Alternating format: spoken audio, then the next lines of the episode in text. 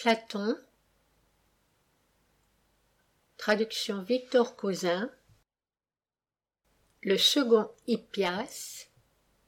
Ou du mensonge. Eudicus, Socrate, Hippias. Eudicus Et toi, Socrate, pourquoi gardes-tu le silence après qu'Hippias nous a étalé tant de belles choses Que n'applaudis-tu comme les autres? Ou que ne proposes-tu des critiques, s'il est quelque point dont tu ne sois pas content? D'autant plus que tous, tant que nous sommes restés, nous pouvons nous flatter d'être versés autant que personne dans l'étude de la philosophie. Socrate. Il est vrai, Eudicus, que j'interrogerai volontiers Hippias sur quelques-unes des choses qu'il a dites au sujet d'Homère. J'ai ouï dire à ton père, à Pémente, que l'Iliade d'Homère était d'un plus beau poème que son Odyssée, et d'autant plus beau qu'Achille est supérieur à Ulysse, car il prétendait que ces deux poèmes sont faits l'un à la louange d'Ulysse, l'autre à la louange d'Achille.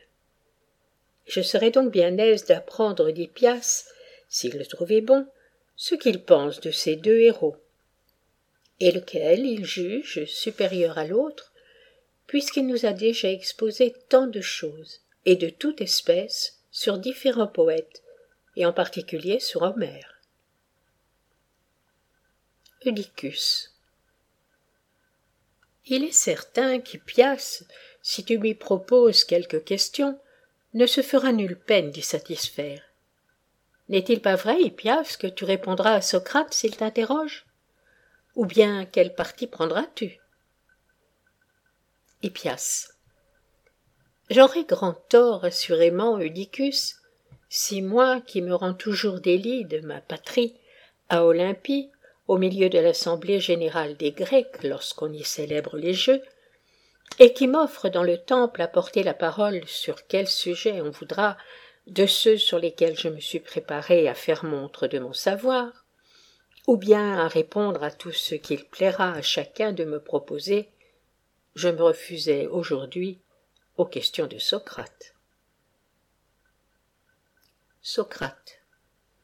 Tu es heureux, Hippias, si à chaque Olympiade tu te présentes au temple avec une âme pleine d'une telle confiance en sa sagesse. Et je serais bien surpris qu'aucun athlète se rendît à Olympie pour combattre avec la même assurance et comptant sur les forces de son corps, comme tu comptes, dis-tu, sur celles de ton esprit. Hippias.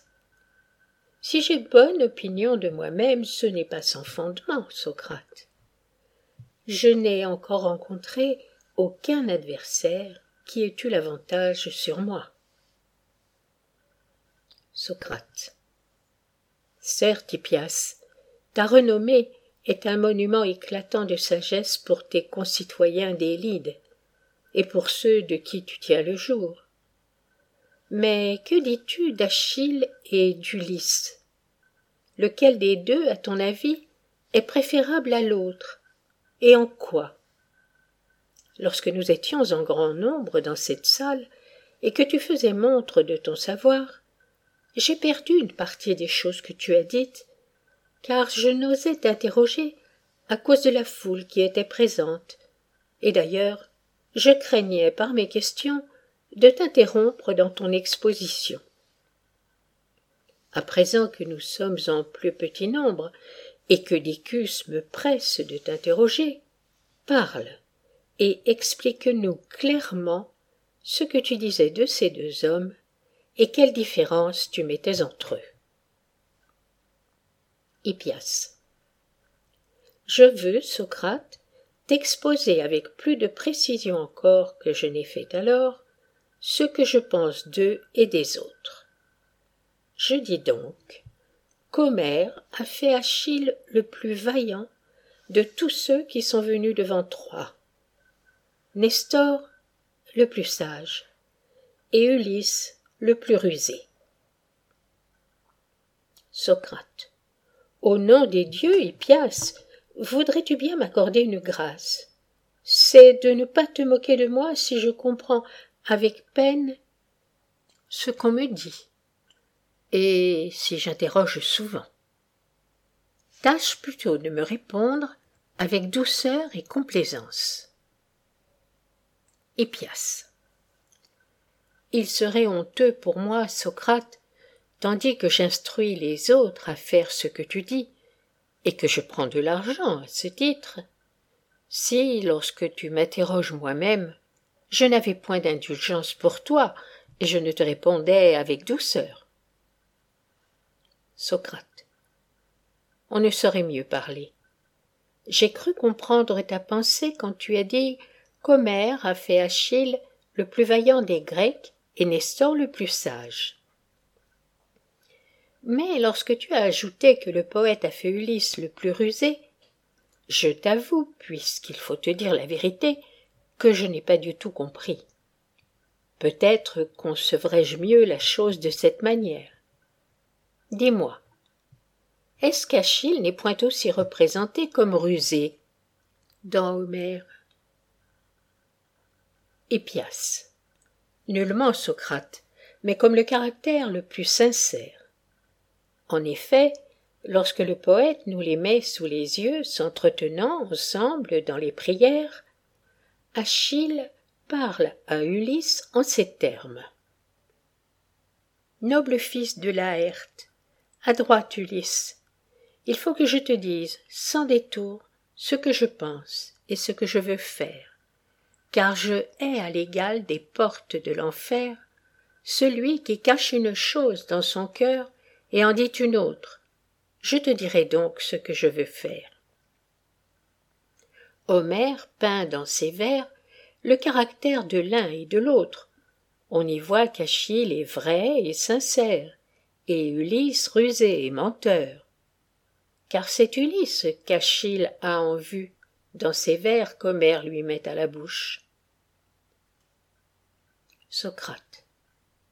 Présentement, Hippias, je crois comprendre ce que tu dis. Par rusé, tu entends menteur, ce me semble. Hippias. Oui, Socrate. Et c'est précisément le caractère qu'Homère a donné à Ulysse en je ne sais combien d'endroits de l'Iliade et de l'Odyssée. Socrate. Homère jugeait donc que l'homme vrai et le menteur sont deux hommes, et non le même homme. Hippias. Comment ne l'aurait-il pas jugé, Socrate? Socrate. Est-ce que tu penses de même, Hippias? Hippias. Assurément, il serait bien singulier que je fusse d'un autre sentiment. Socrate. Laissons donc là Homère. Aussi bien est-il impossible de lui demander ce qu'il avait dans l'esprit en faisant ses vers. Mais puisque tu prends fait et cause pour lui, et que le sentiment que tu attribues à Homère est aussi le tien, réponds-moi pour lui et pour toi. Hippias. Je le veux bien. Propose en peu de mots ce que tu souhaites. Socrate. Entends-tu par les menteurs des hommes incapables de rien faire comme sont les malades? Ou les regardes-tu comme des hommes capables de faire quelque chose? Hippias. Je les tiens pour très capables de faire bien des choses, et surtout de tromper les hommes. Socrate. Selon ce que tu dis, les rusés sont aussi des gens capables à ce qu'il paraît, n'est-ce pas? Hippias. Oui. Socrate. Les rusés et les trompeurs sont-ils tels par bêtise et défaut d'esprit, ou par malice et par une certaine intelligence?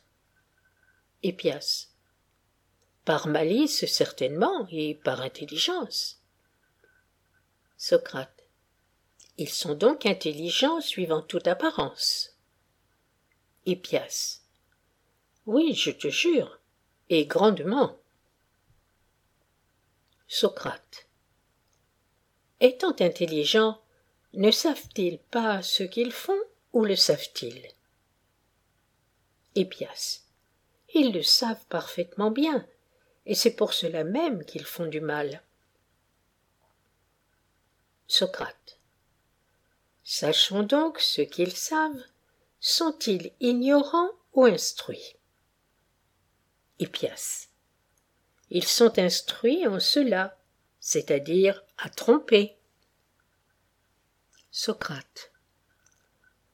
Arrête un moment.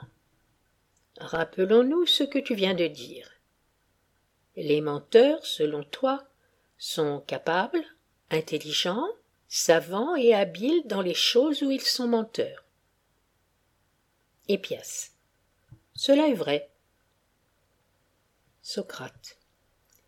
Et les hommes sincères sont différents des menteurs et ont même des qualités très opposées. C'est ce que je dis. Socrate.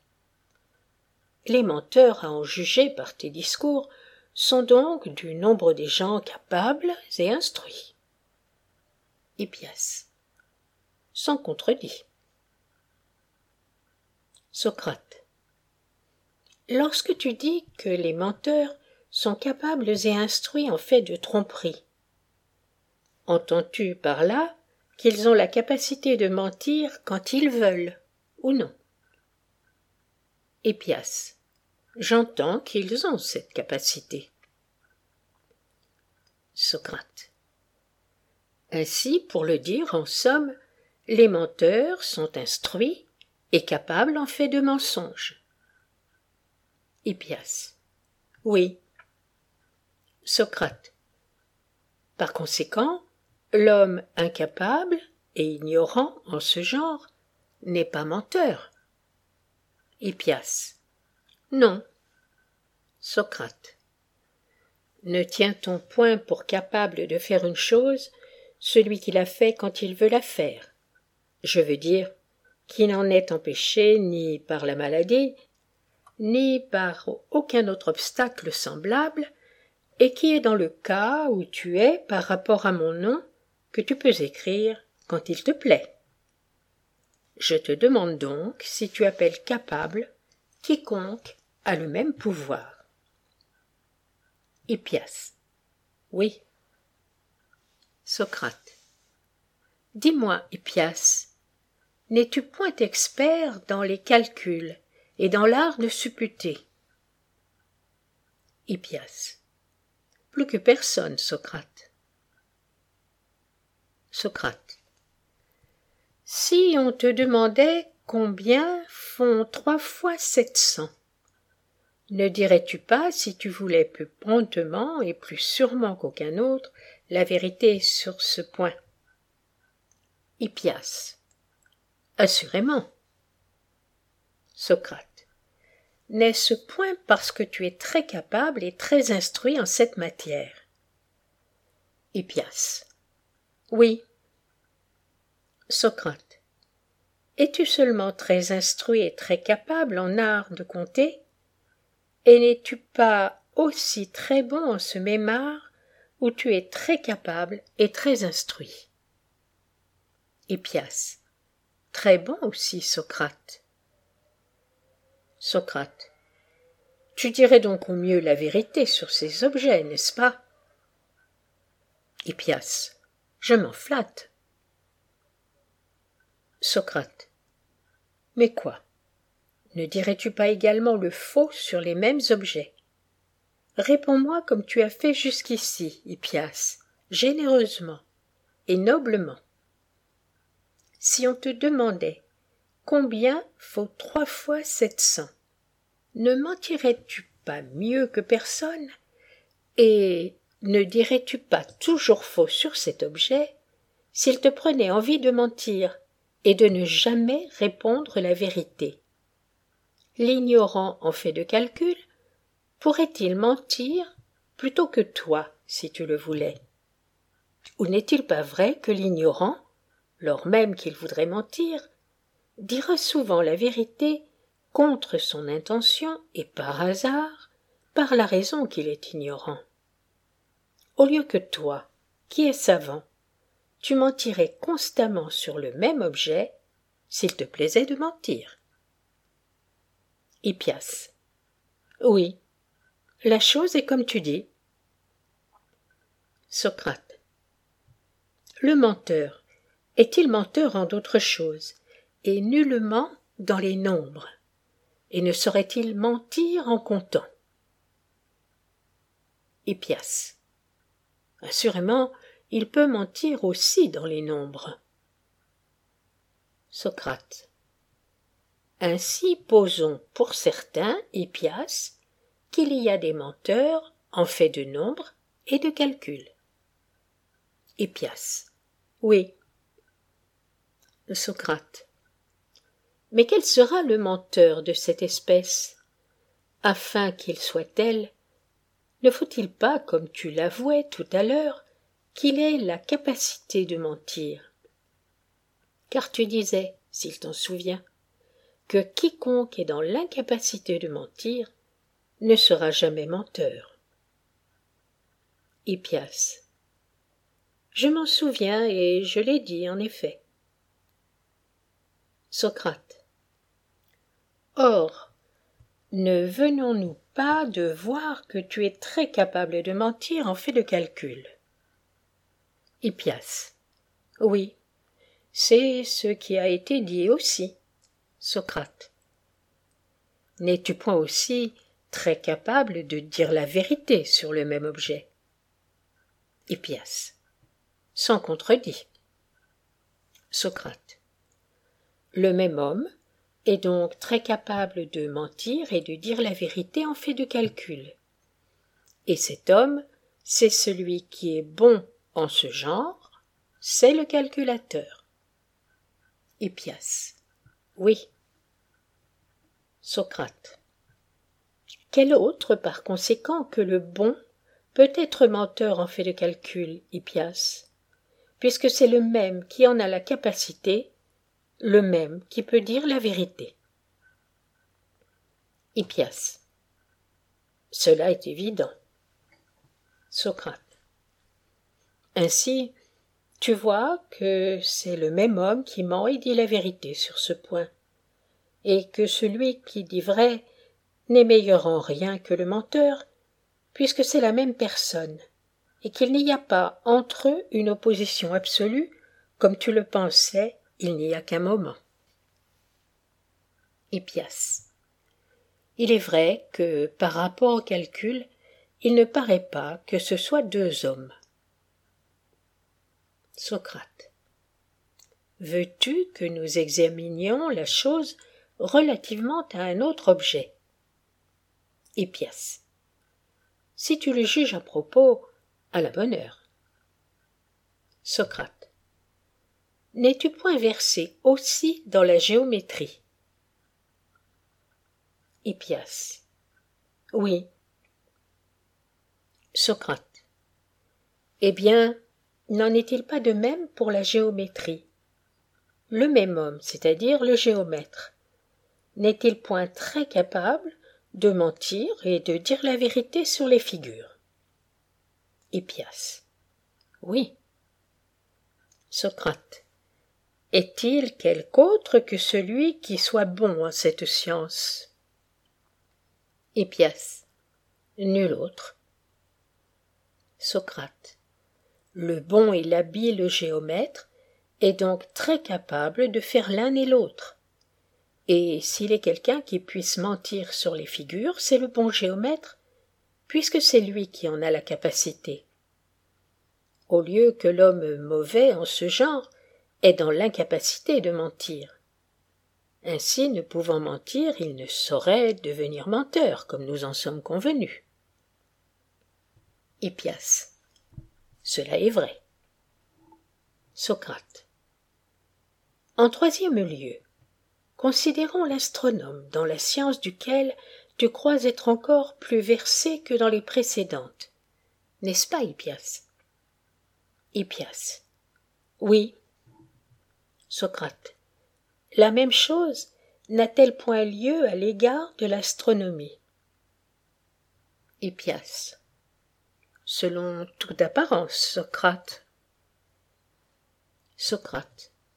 Ainsi, dans l'astronomie, si quelqu'un est menteur, ce sera le bon astronome, le même qui est capable de mentir, et non celui qui en est incapable à cause de son ignorance. Hippias. C'est ce qu'il me semble. Socrate. Le même homme sera donc véridique et menteur en fait d'astronomie. Hippias. Probablement. Socrate. Courage, Hippias. Jette un coup d'œil général sur toutes les sciences, pour voir s'il en est une où la chose soit autrement que je viens de dire. Tu es sans comparaison le plus instruit de tous les hommes dans la plupart des arts, comme je t'ai entendu une fois t'en vanter lorsque tu faisais au milieu de la place publique, dans les comptoirs des banquiers, le dénombrement de tes connaissances tout à fait dignes d'envie. Tu disais qu'un jour tu vins à Olympie n'ayant rien sur toute ta personne que tu n'eusses travaillé toi-même. Et d'abord, que l'anneau que tu portais, car tu commenças par là, était ton ouvrage, et que tu savais graver des anneaux. Qu'un autre cachet que tu avais, aussi bien qu'un frottoir pour le bain et un vase pour mettre de l'huile, était de ta façon. Tu ajoutas que tu avais fait toi-même la chaussure que tu avais au pied et tissé ton habit et ta tunique. Mais ce qui parut le plus merveilleux à tous les assistants, et une preuve de la plus grande habileté, ce fut lorsque tu dis que la ceinture de ta tunique était travaillée dans le goût des plus riches ceintures de Perse, et que tu l'avais tissée toi-même. En outre, tu racontais que tu avais apporté avec toi des poèmes, vers héroïques, tragédies, dithyrambes, et je ne sais combien d'écrits en prose sur toutes sortes de sujets. Et que de tous ceux qui se trouvaient à Olympie, tu étais, à tous égards, le plus habile dans les arts dont je viens de parler, et encore dans la science de la mesure, de l'harmonie et de la grammaire, sans compter beaucoup d'autres connaissances autant que je puis me rappeler. Cependant, j'ai pensé oublier ta mémoire artificielle, la chose du monde qui te fait le plus d'honneur à ce que tu crois, et je pense avoir encore omis bien d'autres choses. Quoi qu'il en soit, pour en revenir à ce que je disais, jette les yeux sur les arts que tu possèdes, ils sont en assez grand nombre, et sur les autres. Ensuite, dis-moi si tu en trouves un seul, suivant ce dont nous sommes convenus, toi et moi, le véridique et le menteur soient deux hommes différents, et non le même homme. Examine cela en tel genre qu'il te plaira d'instruction, de savoir-faire, comme tu voudras l'appeler. Tu n'en trouveras pas un, mon cher ami. Et en effet, il n'y en a point. Sinon, nomme-le.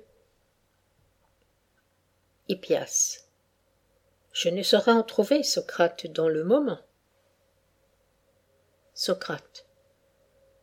Tu ne le pourras pas davantage dans la suite autant que je puis croire. Mais si ce que je dis est vrai, te rappelles-tu ce qui résulte de ce discours, Hippias? Hippias. Je ne vois pas trop, Socrate, où tu en veux venir. Socrate. C'est probablement parce que tu ne fais point usage en ce moment de ta mémoire artificielle, et tu ne crois pas sans doute devoir t'en servir ici. Je vais donc te remettre sur la voie. Te souviens-tu d'avoir dit qu'Achille était vrai et Ulysse menteur et rusé? Hippias. Oui. Socrate. Vois-tu maintenant que le vrai et le menteur nous ont paru avec évidence être le même homme? D'où il suit que si Ulysse est menteur, il est en même temps vrai, et que si Achille est vrai, il est aussi menteur, et qu'ainsi ce ne sont pas deux hommes différents ni opposés entre eux, mais semblables. Hippias. Socrate, tu as toujours le talent d'embarrasser ainsi la dispute. Tu saisis dans un discours ce qu'il y a de plus épineux, et tu t'y attaches et l'examines ainsi en petit. Et quelque sujet que l'on traite, jamais tu ne l'envisages en son entier dans tes attaques. Et de fait, je te montrerai à l'instant, si tu veux, par je ne sais combien de témoignages et de preuves décisives, qu'Homère a fait Achille meilleur qu'Ulysse et plein de franchise. Et celui-ci trompeur, menteur en mille rencontres, et inférieur à Achille. Après quoi, si tu le juges à propos, oppose discours à discours pour me prouver qu'Ulysse vaut mieux. De cette manière, les assistants seront plus à portée de décider qui de nous deux a raison. Socrate. Je suis bien éloigné, Hippias, de contester que tu sois plus instruit que moi. Mais j'ai toujours coutume, lorsque quelqu'un parle, d'être fort attentif, surtout si j'ai lieu de juger que celui qui parle est un habile homme. Et comme j'ai grande envie de comprendre ce qu'il dit, je le questionne, j'examine, je rapproche ses paroles les unes des autres afin de mieux comprendre. Au contraire, s'il me paraît que c'est un esprit vulgaire, je ne l'interroge point et ne me mets nullement en peine de ses discours. Tu reconnaîtras à cette marque qui sont ceux que je tiens pour habiles. Tu trouveras que je me livre tout entier à ce qu'ils disent, et que je leur fais des questions pour apprendre d'eux quelque chose devenir meilleur. Par exemple, j'ai fait une attention particulière à ce que tu as dit lorsque tu as insinué que dans les vers que tu viens de citer, Achille désigne Ulysse comme un donneur de belles paroles. Et je suis bien étonné si tu dis vrai en ce point. D'autant qu'on ne voit pas que ce rusé d'Ulysse ait fait aucun mensonge en cet endroit, et qu'au contraire, c'est Achille qui paraît un rusé selon ta définition, car il ment. En effet, après avoir débuté par les vers que tu as rapportés, je hais à l'égal des portes de l'enfer celui qui cache une chose dans son cœur et en dit une autre. Il ajoute un peu plus bas qu'Ulysse ni Agamemnon ne le fléchiront jamais, et qu'il ne restera point absolument devant Troie. Mais, demain, après avoir fait un sacrifice à Jupiter et à tous les dieux, je chargerai mes vaisseaux et les mettrai à la mer, et tu verras, si tu le veux, et si cela t'intéresse, ma flotte voguer de grand matin sur les Lespans, et mes gens ramer à l'envie, et si Neptune nous accorde une heureuse navigation, j'aborderai au troisième jour à la fertile Phthie. Longtemps auparavant, dans sa querelle avec Agamemnon, il lui avait dit Je pars dès ce moment pour Phthie, car il me valait mieux retourner chez moi avec mes vaisseaux noirs. Et je ne pense pas qu'Achille étant ici sans honneur, tu accroisses ta puissance et tes richesses. Après avoir parlé de la sorte, tantôt en présence de l'armée entière, tantôt vis-à-vis de ses amis, il ne paraît nulle part qu'il ait fait les apprêts de son voyage, ni qu'il ait mis ses vaisseaux en mer pour retourner dans sa patrie. On voit, au contraire, qu'il se met fort peu en peine de dire la vérité, je t'ai donc interrogé au commencement, Hippias, parce que je doutais qui des deux était représenté comme meilleur par le poète, que je les croyais tous deux très grands hommes, et qu'il me paraissait difficile de prononcer lequel avait l'avantage sur l'autre, tant à l'égard du mensonge que de la véracité et des autres vertus. D'autant plus que, dans le point dont il s'agit, Ils se ressemblent fort. Hippias. C'est que tu n'examines pas la chose comme il faut, Socrate. Dans les circonstances où Achille ment, ce n'est pas de dessein formé qu'il le fait, mais malgré lui. La déroute de l'armée l'ayant contraint de rester et d'aller à son secours. Pour Ulysse, il ment toujours, volontairement et insidieusement. Socrate. Tu me trompes, mon cher Hippias, et tu imites Ulysse. Hippias. Point du tout, Socrate. En quoi donc et que veux-tu dire? Socrate. En ce que tu avances qu'Achille ne ment pas insidieusement, lui qui est si charlatan, si insidieux, outre la fausseté de ses paroles, si on s'en rapporte à Homère, et qui en sait tellement plus qu'Ulysse dans l'art de tromper sans qu'on s'en aperçoive, à l'aide de ses fausses paroles, qu'il ose, même en présence d'Ulysse, dire le pour et le contre, sans que celui-ci y ait pris garde.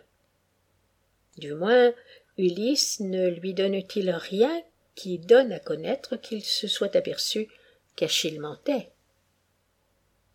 Hippias. De quel endroit parles-tu, Socrate? Socrate. Ne sais-tu point qu'après avoir dit un peu avant Ulysse qu'il se mettra en mer le lendemain au lever de l'aurore, il ne dit point ensuite à Ajax qu'il partira, mais tout autre chose. Hippias. Où donc cela? Socrate. Dans les vers suivants. Je ne prendrai, dit-il, aucune part au sanglant combat que je ne vois le fils du sage Priam, le divin Hector, parvenu jusqu'aux tentes et au vaisseau des Myrmidons, après avoir massacré les Argiens et brûlé leur flotte. Mais lorsqu'Hector sera près de ma tente et de mon vaisseau noir, je saurai bien l'arrêter malgré son ardeur. Crois-tu, Hippias, que le fils de Thétis, l'élève du très sage Chiron, eut si peu de mémoire qu'après avoir fait les plus sanglants reproches aux hommes dont les paroles sont fausses, il est dit à Ulysse qu'il allait partir sur l'heure et à Ajax qu'il resterait. N'est-il pas plus vraisemblable qu'il tendait des pièges à Ulysse et que le regardant comme un homme peu fin, il espérait le surpasser dans l'art de ruser et de mentir? Je ne le pense pas, Socrate. Mais la raison pour laquelle Achille tient à Ajax un autre langage qu'à Ulysse, c'est que la bonté de son caractère l'avait déjà fait changer de résolution. Pour Ulysse, soit qu'il dise vrai, soit qu'il mente, il ne parle jamais qu'insidieusement. Socrate. Si cela est, Ulysse est donc meilleur qu'Achille. Hippias. Nullement, Socrate. Socrate. Quoi? N'avons-nous pas vu tout à l'heure que ceux qui mentent volontairement sont meilleurs que ceux qui mentent malgré eux? Hippias. Et comment, Socrate, ceux qui commettent une injustice tendent des pièges et font du mal de desseins prémédités. Seraient-ils meilleurs que ceux à qui ces fautes échappent malgré eux? Tandis que l'on juge tout à fait digne de pardon quiconque sans le savoir commet une action injuste ment ou fait quelque autre mal. Et que les lois sont beaucoup plus sévères contre les méchants et les menteurs volontaires que contre les involontaires Socrate. Tu vois, Hippias, avec combien de vérité j'ai dit que je ne me lasse point d'interroger les habiles gens. C'est, je crois, la seule bonne qualité que j'ai. Tout le reste étant d'ailleurs chez moi tout au-dessous du médiocre. Car je me trompe sur la nature des choses et ne connais pas en quoi elles consistent. J'ai de cela une preuve bien convaincante en ce que toutes les fois que je converse avec quelqu'un de vous autres, qui êtes si renommé pour la sagesse, et à qui tous les Grecs rendent ce témoignage, je montre que je ne sais rien. En effet, je ne suis presque en aucun point de même avis que vous. Et quelle preuve plus décisive d'ignorance que de ne pas penser comme les sages. Mais j'ai une qualité admirable qui me sauve. C'est que je ne rougis point d'apprendre, et que je questionne et interroge sans cesse. Je témoigne d'ailleurs toutes sortes de reconnaissance à celui qui me répond et n'ai jamais privé personne de ce que je lui devais en ce genre. Car il ne m'est jamais arrivé de nier que j'eusse appris ce que j'ai appris réellement, ni de donner pour une découverte de ma façon ce que je tenais d'autrui. Au contraire, je fais l'éloge de celui qui m'a enseigné comme d'un habile homme, et j'expose ce que j'ai appris de lui. Mais dans le cas présent, je ne t'accorde point ce que tu dis. Je suis même d'un sentiment entièrement opposé. Je sais bien que la faute est toute de mon côté, parce que je suis tel que je suis, et pour ne rien dire de plus à mon désavantage, il me semble en effet tout au contraire de ce que tu avances, Hippias, que ceux qui nuisent à autrui, qui font des actions injustes, mentent, trompent et pêchent involontairement, sont meilleurs que les autres qui font tout cela sans dessein. Il est vrai que quelquefois je passe à la vie opposée, et que je n'ai rien de fixe sur ces objets, sans doute parce que je suis un ignorant. Actuellement je me trouve dans un de ces accès périodiques, et il me paraît que ceux qui pêchent en quoi que ce soit volontairement sont meilleurs que ceux qui pêchent sans le vouloir. Je soupçonne que ma manière actuelle de penser vient des discours précédents, et que ce sont eux qui me font paraître en ce moment, ceux qui agissent de la sorte sans le vouloir, plus mauvais que ceux qui agissent volontairement. Fais-moi, je te prie, la grâce de ne point refuser de guérir mon âme. Tu me rendras un plus grand service en la délivrant de l'ignorance, que si tu délivrais mon corps d'une maladie. Si tu vas entamer un long discours, je te déclare d'avance que tu ne me guériras point parce que je ne pourrai pas te suivre. Mais si tu veux me répondre, comme tu l'as fait jusqu'ici, tu me feras beaucoup de bien, et il ne t'en arrivera, je pense, aucun mal. J'ai le droit de t'appeler ici à mon secours, fils d'Apémente, puisque c'est toi qui m'as engagé dans cette conversation avec Hippias. Si donc Hippias refuse de me répondre, fais-moi le plaisir de l'en prier pour moi. Eudicus. Je ne pense pas, Socrate, qu'Hippias attende que je l'en prie. Ce n'est point là du tout ce qu'il a promis au commencement. Au contraire, il a déclaré qu'il n'évitait les interrogations de personne. N'est-il pas vrai, Hippias, que tu as dit cela? Hippias. Il est vrai, Eudicus. Mais Socrate brouille tout dans la dispute, et il a l'air de ne chercher qu'à embarrasser. Socrate. Mon cher Hippias, si je le fais, ce n'est pas à dessein, car alors je serais, selon toi, instruit et habile, mais sans le vouloir. Excuse-moi donc, toi qui dis qu'il faut user d'indulgence à l'égard de ceux qui font mal involontairement. Eudicus. Je te conjure, Hippias, de ne pas prendre d'autre parti. Réponds aux questions de Socrate par complaisance pour nous, et pour remplir la parole que tu as donnée d'abord. Hippias. Je répondrai puisque tu m'en pries. Interroge-moi donc sur ce qui te plaira. Socrate. Je désire fort, Hippias, d'examiner ce qu'on vient de dire, savoir quel est le meilleur de celui qui pêche de propos délibérés ou de celui qui pêche sans dessein.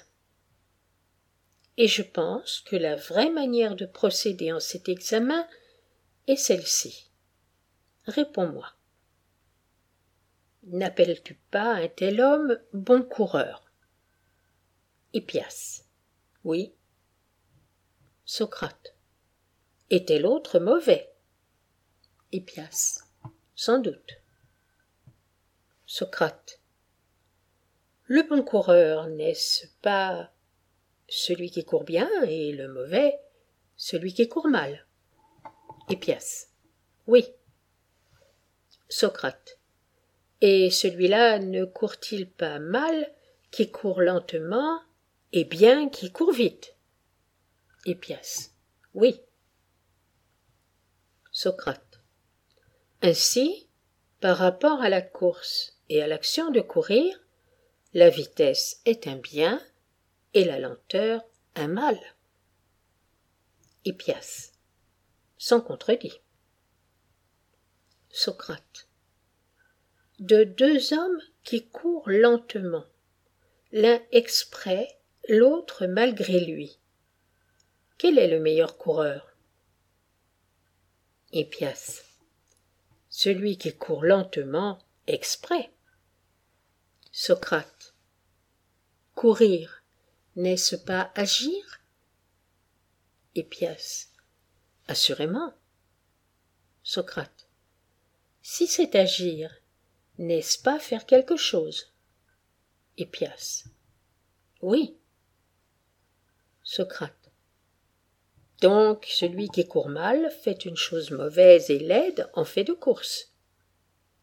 Hippias. Oui, qui en doute? Socrate. Celui qui court lentement ne court-il pas mal? Hippias. Oui. Socrate. Le bon coureur ne fait-il point cette chose mauvaise et laide parce qu'il le veut bien, et le mauvais malgré lui Hippias. Selon toute apparence. Socrate. Dans la course, par conséquent, celui qui fait mal malgré soi est plus mauvais que celui qui fait mal de plein gré? Hippias. Oui, dans la course. Socrate. Et dans la lutte De deux lutteurs, dont l'un tombe volontairement et l'autre malgré lui, qui est le meilleur? Hippias. Le premier, sans doute. Socrate. En fait de lutte, n'est-il pas plus mauvais et plus laid d'être renversé que de renverser? Hippias. Oui. Socrate. Dans la lutte, donc, celui qui fait exprès une chose mauvaise et laide est meilleur lutteur qu'un autre qui l'a fait malgré lui. Hippias. Il paraît que oui. Socrate. Et dans tous les autres exercices du corps, celui dont le corps est bien disposé ne peut-il pas faire également les actions fortes et les faibles, les laides et les belles? En sorte que, dans ce qui se fait de mauvais par rapport au corps, celui dont le corps est en meilleur état le fait volontairement, et celui dont le corps est mal affecté, malgré lui. Hippias. Cela paraît vrai en ce qui regarde la force. Socrate. Et en ce qui regarde la grâce, Hippias, n'appartient-il pas au corps le mieux fait d'exécuter volontairement les figures laides et mauvaises, et au corps le plus mal fait d'exécuter les mêmes figures involontairement? Que t'en semble Hippias. J'en conviens. Socrate. Le défaut de grâce, s'il est volontaire, suppose donc les bonnes qualités du corps et les mauvaises, s'il est involontaire. Hippias. Il y a apparence. Socrate. Et que penses-tu de la voix?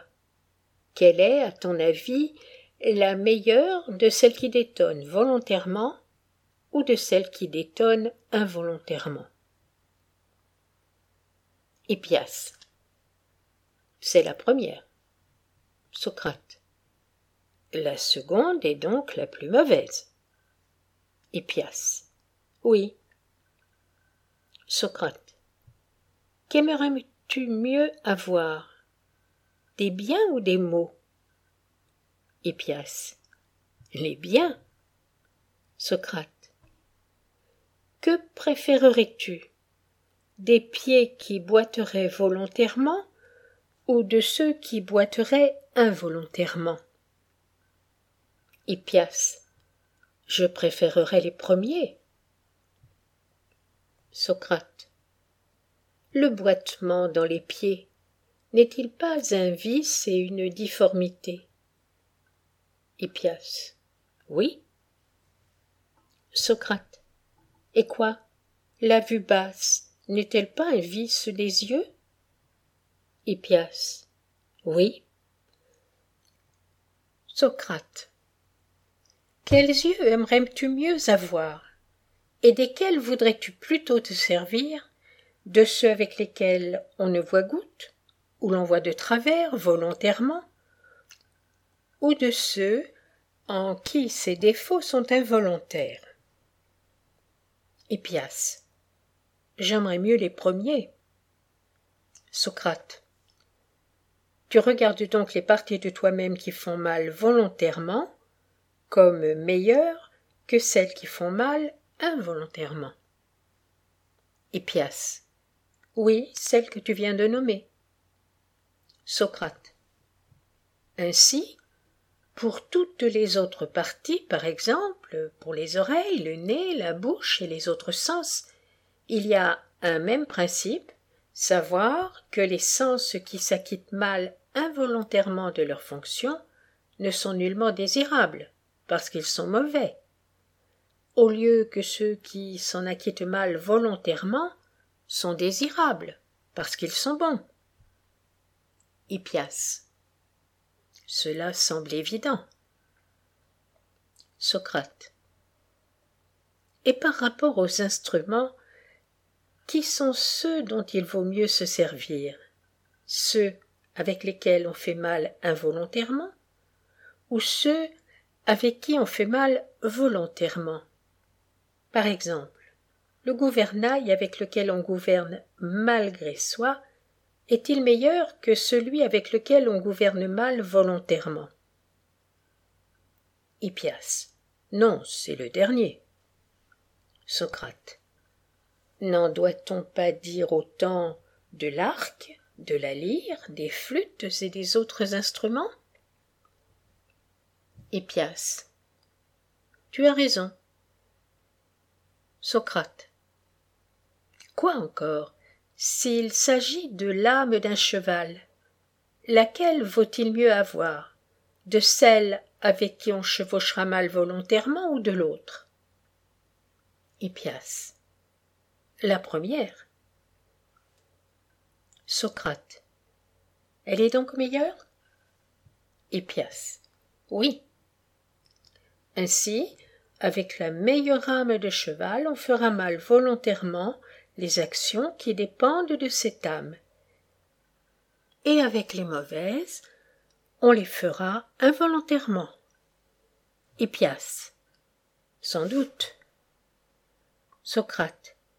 N'en est-il pas de même à l'égard du chien et des autres animaux? Hippias. Oui. Socrate. Mais quoi?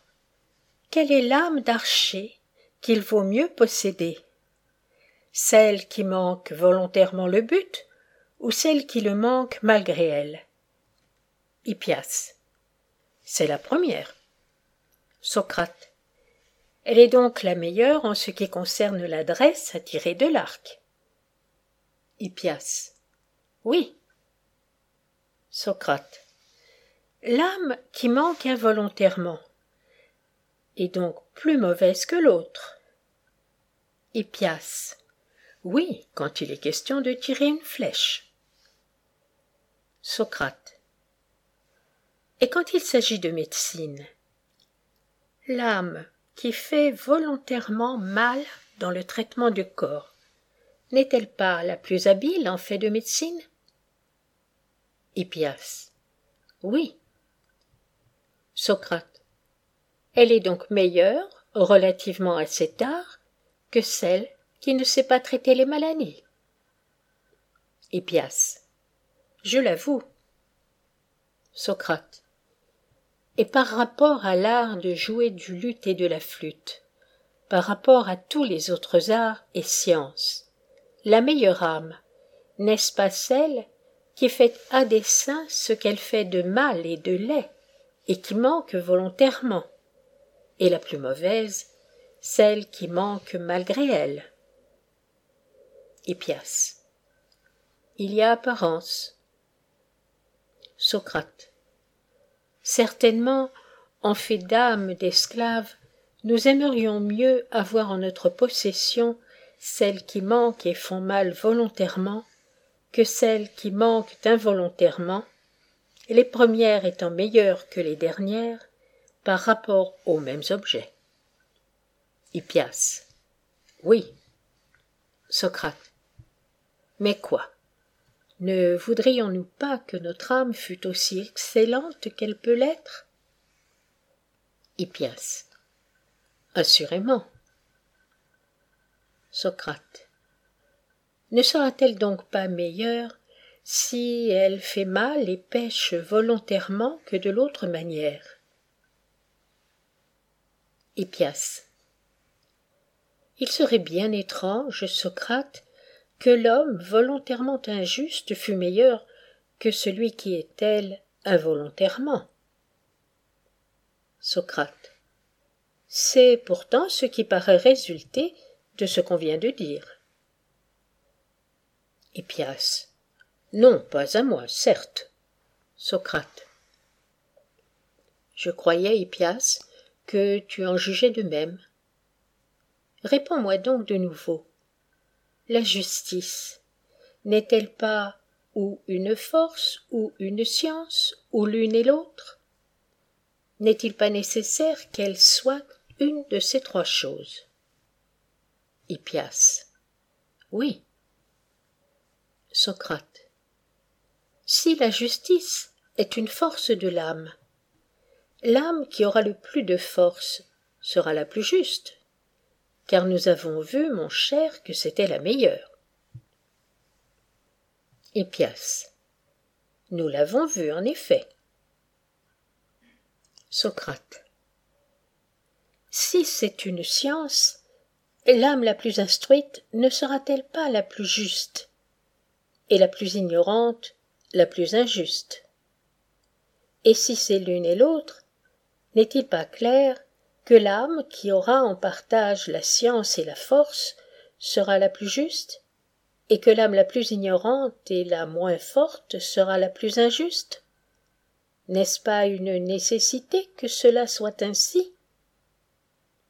Hippias suivant toute apparence Socrate.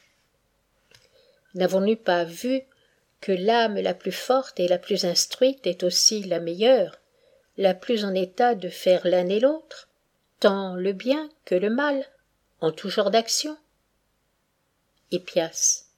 Oui. Socrate. Lors donc qu'elle fait des actions honteuses, elle les fait volontairement à cause de sa force et de sa science, qui, prises toutes deux ensemble ou séparément, sont la justice. Hippias. Probablement. Socrate. Commettre une injustice, n'est-ce pas faire mal? N'en pas commettre, n'est-ce pas faire bien? Hippias. Oui, Socrate. Par conséquent, l'âme la plus forte et la meilleure agira volontairement lorsqu'elle se rendra coupable d'injustice, et la mauvaise agira involontairement. Hippias. Il paraît que oui. Socrate. L'homme de bien, n'est-ce pas celui dont l'âme est bonne, et le méchant celui dont l'âme est mauvaise? Hippias. Oui. Socrate. Ainsi c'est le propre de l'homme de bien de commettre l'injustice volontairement, et du méchant de la commettre involontairement, s'il est vrai que l'âme de l'homme de bien soit bonne. Hippias. Elle l'est sans contredit. Socrate. Celui donc qui pêche et fait volontairement des actions honteuses et injustes, mon cher Hippias. S'il est vrai qu'il y ait des hommes de ce caractère, ne peut être autre que l'homme de bien. Hippias. Je ne saurais t'accorder cela, Socrate. Socrate. Ni moi me l'accorder à moi-même, Hippias.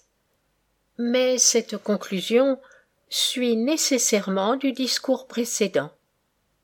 Pour moi, comme je te l'ai dit plus haut, je ne fais qu'errer continuellement, en tous sens, sur ces objets, et je ne suis jamais constamment du même avis.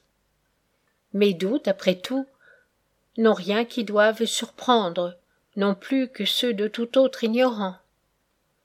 Mais si vous n'avez aucun point fixe, vous autres savants, il est bien triste pour nous de ne pouvoir être délivrés de notre erreur, même en recourant à vous.